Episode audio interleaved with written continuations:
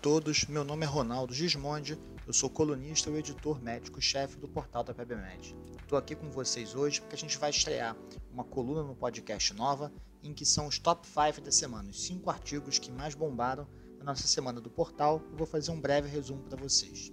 O primeiro artigo da semana passada fala sobre como usar diuréticos na insuficiência cardíaca. É um texto que está excelente. Para quem é especialista, eu sugiro inclusive ler o texto completo, tranquilo de ler.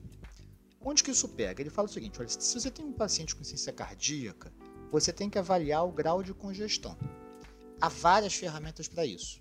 Na história de ortopneia de paroxística noturna, no exame físico, usando principalmente a turgência jugular e as estimativas da PVC, a capacidade funcional, o BNP, o raio-x e incorporando o ultrassom para a sua prática. Nesse caso, o ultrassom tanto vai estimar a PVC e a congestão pelo diâmetro e variação da cava inferior, como vai estimar o grau de congestão pulmonar pela presença de linhas P. É a partir desses achados que você então vai caracterizar o paciente. E essa diretriz, ela focou muito no paciente quente e úmido, que é o paciente mais comum. Então ela coloca para você o seguinte: olha, se o paciente nunca usou furosemida, você vai começar no mínimo com uma ou duas ampolas. Mas se ele usava, passe para duas a duas vezes e meia a dose que ele usava. Mas não vá embora e só veja no dia seguinte. Numa IC descompensada, você tem que avaliar o sódio urinário depois de duas horas e a diurese em seis horas. Se o sódio urinário vier bom, acima de 50 a 70 mEq, e se a diurese em 6 horas for maior do que 100 ml hora, é sinal de que essa dose foi boa, mantenha ela nas próximas 12 horas e reavalie. Mas se o sódio urinário veio menor do que isso, ou a diurese veio menos do que 100 ml hora, essa dose de diurético não está suficiente, você dobra a dose. E essa diretriz, ela ressuscita a furosemida em infusão contínua. Ela fala, ó, você tem que dar um ataque, tem que fazer um bolos, mas depois coloca infusão contínua. E ela prefere que você tente usar ao máximo furosemida antes do plano B, que é associar um tiazídico. E é um dos primeiros documentos é, oficiais que fala o seguinte: olha, talvez naquele renal crônico com clearance menor que 30, o tiazídico associado faça sentido. Já a espronolactona é uma droga para diminuir mortalidade, para poupar potássio, mas não é uma droga para reduzir a congestão. Esse então foi o primeiro artigo. O segundo é um artigo da Marina Gabriela, que fala de vertigem postural paroxística benigna. Como vocês sabem, o primeiro passo quando vocês ouvem um paciente se queixar de tonteira é saber se essa tonteira é uma vertigem, as coisas rodam ou a pessoa roda, ou se foi uma lipotímia. As pessoas às vezes usam o termo tonteira, mas ela na verdade quer dizer o que? Não, visão turva, suei frio, piorou quando fiquei de pé. Partindo do princípio que é vertigem, vocês têm que saber se é central ou periférica. O padrão de nistagmo e a presença de náuseas, vômitos e um exame neurológico de par craniano bom, isso sugere que é periférico. Das várias causas periféricas, a VPPB, a vertigem postural paroxística benigna, é uma delas. Qual é a característica principal dela?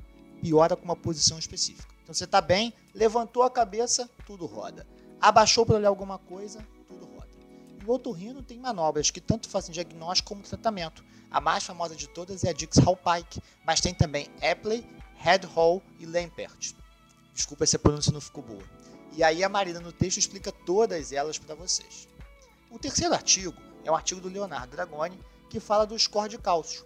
O score de cálcio ele é um método bem legal porque apesar de usar radiação da TC, ele não usa contraste. Score de cálcio não é coronariografia das coronárias por via TC. Ele é um exame que é feito sem contraste, em que ele avalia a presença de cálcio através da densidade. Qual é a ideia? Quando o paciente é alto risco, então já infartou, tem diabetes, é renal crônico, ele tem que usar estatina, né? não tem muita dúvida. No cara que é baixo risco, menos de 40 anos, nenhum fator de risco para aterosclerose, você também não vai usar. Mas tem um grupo intermediário que hoje é um grupo muito grande que te deixa na dúvida.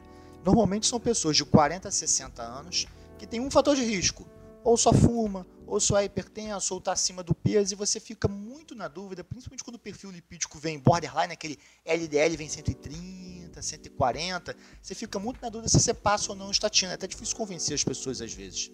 E o score de cálcio ele entra nessa hora. Se o score de cálcio no doente de risco intermediário vier zero, você não precisa tratar com estatina.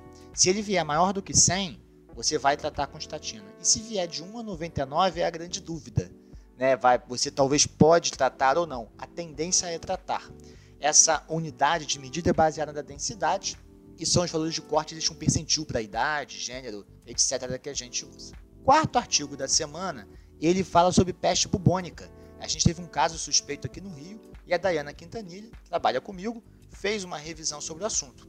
A doença causada por Yersinia pestis é transmitida por pulgas e por contato com roedores. A pulga que vive no roedor pica você e transmite a doença. Então, o que, que a, a, peste pode causar na gente? Ela já teve um grande valor histórico quando na Idade Média arrasou várias cidades, mas a gente hoje tem tratamento, o tratamento é com aminoglicosídeo e a alternativa é a tetraciclina. A grande questão da peste é o seu potencial de fazer aí uma grande contaminação ou disseminar rápido até que o diagnóstico saia, ela é rara, hoje a gente trate. Normalmente ela dá um paciente com febre, queda do estado geral e aumento de linfonodo generalizado muito dolorosos. Isso pode ser isolado ou o que é a doença grave, que é quem mata as pessoas, é quando ela faz a forma pneumônica, e aí dá uma sara com hemoptise em você, ou uma forma septicêmica, é, septicêmica, que é aquela que vai dar então hipotensão, insuficiência renal, CIVD, etc. É, o diagnóstico é clínico, é feito por isolamento laboratorial e, como eu falei, você trata com aminoglicosídeo e a alternativa é tetraciclina. Tratando, a mortalidade cai lá dos seus 60%, 70% para menos que 15%. Tá? Então, é uma infecção comum. Né? A gente tem coisas piores de tratar no dia a dia, como febre amarela, por exemplo. E, por fim, a Jamile Zanon, ela fecha falando sobre tuberculose extrapulmonar, para a gente conhecer as principais formas da tuberculose acometer a gente a forma extrapulmonar corresponde a 20% dos casos nos imunocompetentes, mas chega a ser metade dos casos de tuberculose em quem tem HIV na fase AIDS, por exemplo. Quais são os locais mais comuns? Na vida real, o que mais vai perturbar você vai ser pleuripericárdio, serosa e gânglio, né? A forma ganglionar. São as duas que mais aparecem. Na forma ganglionar, normalmente ela aparece com um linfonodo localizado, aumentado em que vai fazer ali sinais flogísticos. Então, o cara normalmente tem febre, tem perda de peso e tende a formar fístulas, né? A tal da escrófula. Ao passo que as serosas, elas podem ter um cometimento mais agudo ou mais crônico, mas em geral a gente vê aquela coisa crônica, aquele derrame pleural que não melhora, aquele derrame pericárdico que não melhora, uma pessoa com febre que perdeu muito peso, né? Ali está o diagnóstico. E na, no linfonodo, o diagnóstico vem pela biópsia, né? Ao passo que na serosa, o diagnóstico vem normalmente pela análise do líquido pleural. A gente se conseguir dosar o ADA, a sensibilidade é muito boa. A alternativa é você combinar exame direto, cultura e histopatológico para ver granuloma caseoso de uma biópsia da serosa. Mas o ADA costuma salvar bastante a gente. Então é isso. Fechamos os cinco artigos principais da semana: diurese, diurético na insuficiência cardíaca, vertigem postural paroxística benigna, score de cálcio, peste bubônica e tuberculose extrapulmonar. Muito obrigado e até semana que vem.